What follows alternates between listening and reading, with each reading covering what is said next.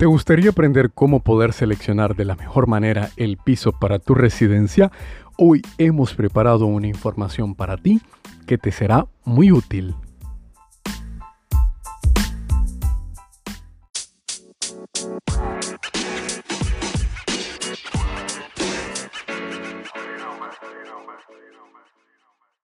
Bienvenidos a un nuevo episodio de Audio Arquitectura. El día de hoy estaremos hablando de cómo vamos a seleccionar un piso para nuestra residencia, tienda, oficina u otro espacio. Quédate con nosotros que ya empezamos.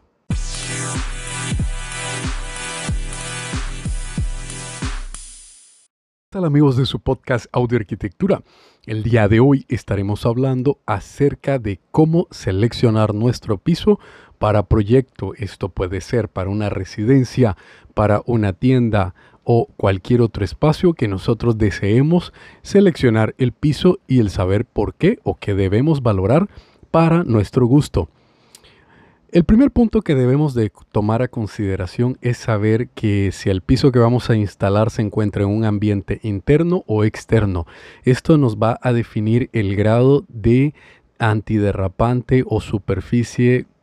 que nosotros necesitemos que el piso tenga. Con esto hablamos de que si queremos un piso pulido o no, vamos a tener que determinar si se puede en base al espacio. Si en un dado caso queremos colocar un piso en una terraza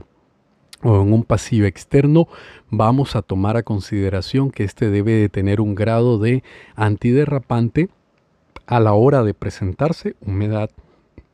otro punto que de, vamos a determinar en esto también es que si en los ambientes internos de nuestro proyecto va a haber la presencia de humedad o existe la posibilidad de la misma. Esto hablamos de cocina y servicios sanitarios. Por ende, vamos a tratar de trabajar con un piso que tenga un coeficiente antiderrapante que nos permita no caernos a la hora de utilizar este ambiente aún con la presencia de agua o humedad en el piso. Lo segundo que vamos a valorar es el tipo de formato que estaremos utilizando. Con esto hablamos del tamaño. Si queremos un piso de formato pequeño, trabajando con espacios eh, de 20 por 20 centímetros o 30 por 30 centímetros para nuestra pieza de piso o queremos trabajar con un formato muy grande de un metro por un metro o de 80 centímetros por 80 centímetros. ¿Qué será acá la diferencia? Bueno, en un entre más grande sea el piso, menos cantidad de junta vamos a ver.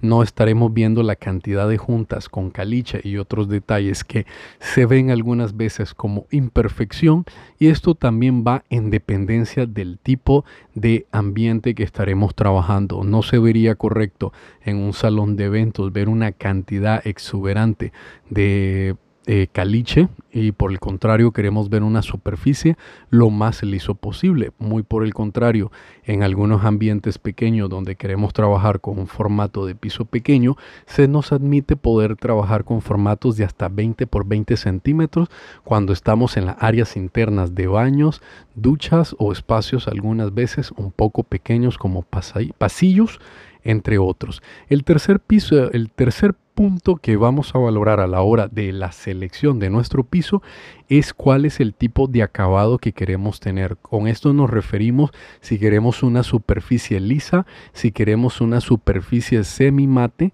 una superficie mate o una superficie sin brillo. Actualmente con la gran cantidad de opciones de pisos que tenemos y los diversos materiales que existen, que ya lo hemos tocado en un tema anterior, tenemos muchas posibilidades de acabado que le podamos dar a nuestro piso. Pero aquí les quiero dejar un dato muy a consideración. Existe la psicología aplicada directamente al tipo de piso que queremos tener dentro de nuestro proyecto. ¿Y qué me refiero con ello? Con esto lo que estoy hablando exactamente es que en base al tipo de piso que nosotros seleccionemos, eso va a ser lo que vamos a transmitir de nuestro espacio o a transmitir de nuestro local comercial, sea tienda, restaurante o demás. Las superficies sumamente pulidas o pisos sumamente brillantes están muy asociados a espacios de alta gama, de mucha elegancia y a espacios que tienen un alto grado de limpieza como eh, algunas clínicas, clínicas biomédicas, em, hospitales, entre otras cosas. ¿Debido a qué? A que debido eh, que la superficie pulida permite ver mucho exactamente dónde está sucio y ayuda a determinar áreas que puedan contener bacterias o algún otro tipo de eh, detalles para los espacios de medicina. En el caso que estamos hablando de las tiendas donde les dije que las superficies ultra pulidas o muy pulidas transmiten la elegancia, se refiere a que los materiales más caros de nuestro planeta, como son el oro, diamante, rubí, zafiro y demás, son superficies lisas, brillantes y pulidas que transmiten un alto grado de riqueza y un alto valor ante los ojos de nosotros los usuarios. Por ende, muchas tiendas que tienden a tener un alto grado de elegancia dentro de los productos que ellos bien venden o que tratan de hacer un concepto totalmente puro, tratan de utilizar superficies brillantes que transmiten tanto este punto de la elegancia como la pureza, la limpieza entre otros puntos que están ligados directamente a la psicología de la selección del material para el piso. Muy por el contrario, cuando vemos pisos que son mates irregulares o pisos de simulación madera o madera, estamos tratando de transmitir el calor humano que existe dentro de un hogar. Como ya sabemos, la palabra hogar procede del concepto de hoguera y esto viene de la emisión de calor de un punto donde toda la, la familia se reunía a tener iluminación y calor ante una hoguera o fogata. De ahí procede el concepto de hogar y de allí vienen los conceptos de el calor humano de familia, el calor y amor de nuestra familia. Por ende, hay ciertos materiales que tratan de emitir esta psicología en, en transferencia y por ende vamos a ver algunos pisos eh, mates o irregulares que tratan de transmitir eh, los valores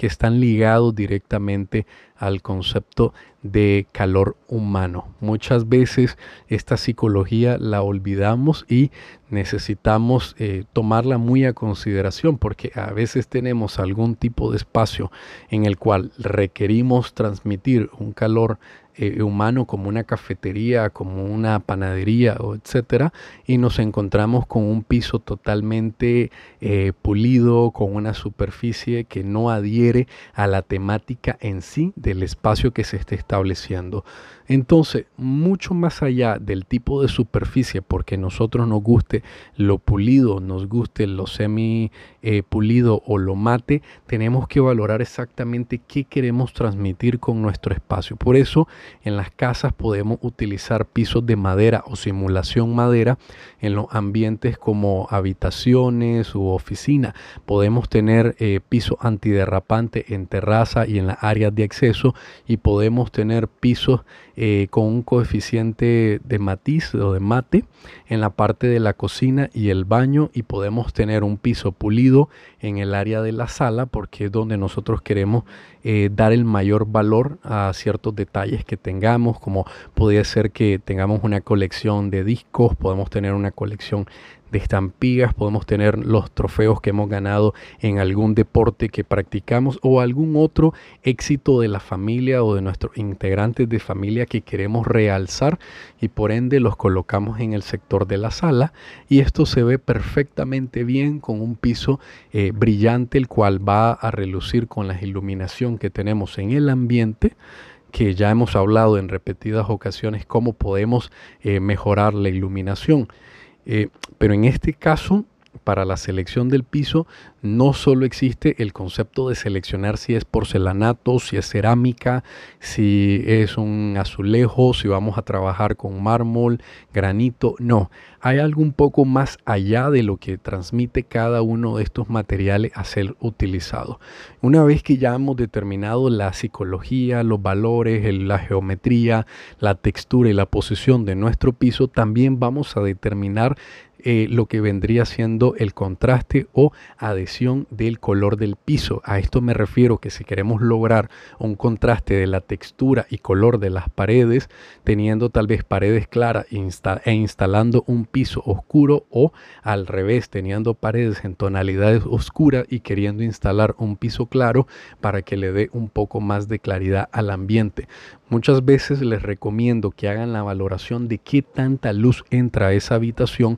para que así también podamos determinar qué tipo de piso vamos a colocar, ya que en dependencia de los diferentes formatos de acabado brillante, semibrillante y mate, así también vamos a tener una cantidad eh, de reflexión de luz. Imagínense un piso brillante en el contorno de una piscina o en una terraza, nos daría un reflejo súper incómodo que sería muy difícil eh, utilizar este espacio durante las 10 de la mañana hasta las 4 o 5 de la tarde, hasta que el sol se oculte, debido a que la superficie va a ser tan reflectiva que nos va a golpear eh, en la cara, aun cuando nos coloquemos un sombrero, lentes de sol y otros detalles, vamos a tener una suma problemática al tener este reflejo. Entonces, otro punto que allí vamos a, valorar es qué tanta iluminación va a entrar. Si por el contrario el ambiente eh, tiende a no tener mucha iluminación, no es correcto que coloquemos un piso oscuro porque este piso no va a reflejar la poca iluminación que llegue. Entonces, algunas veces tenemos algunos pasillos dentro de nuestras casas que les cuesta llegar la luz debido a la configuración arquitectónica de nuestra casa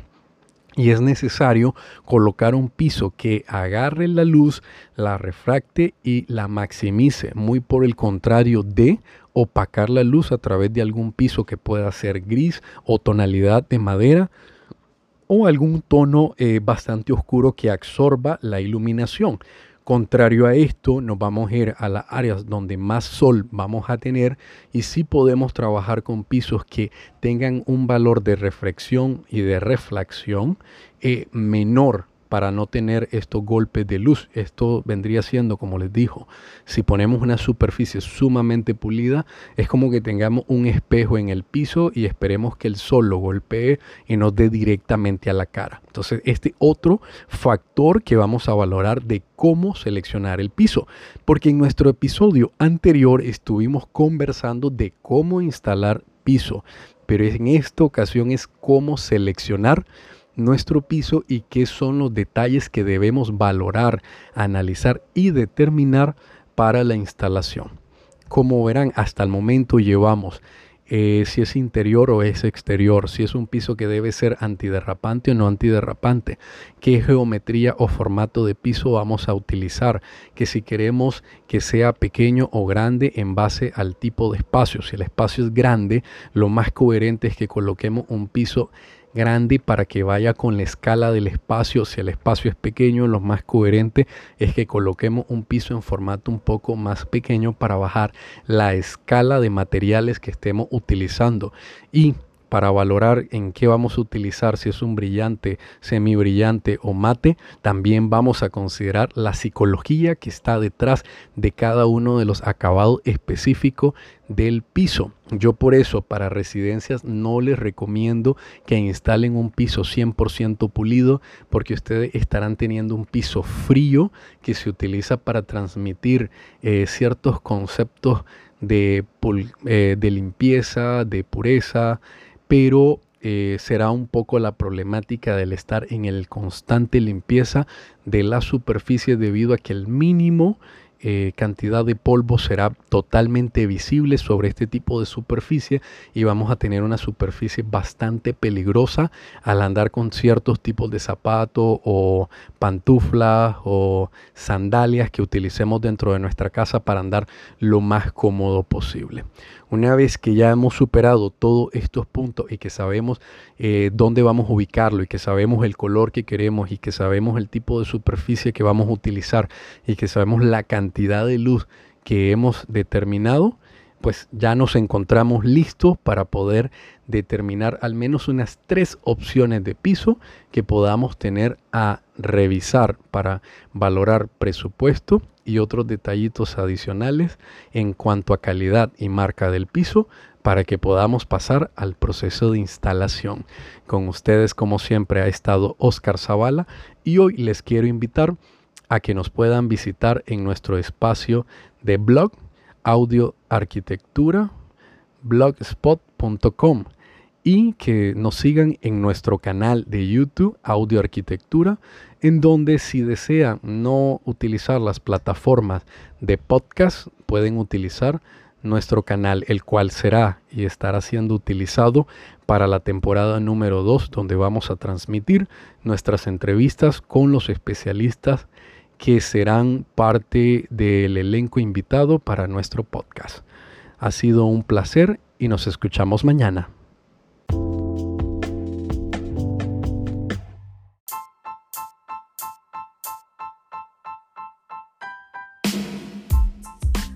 Esta es una creación de Media Studios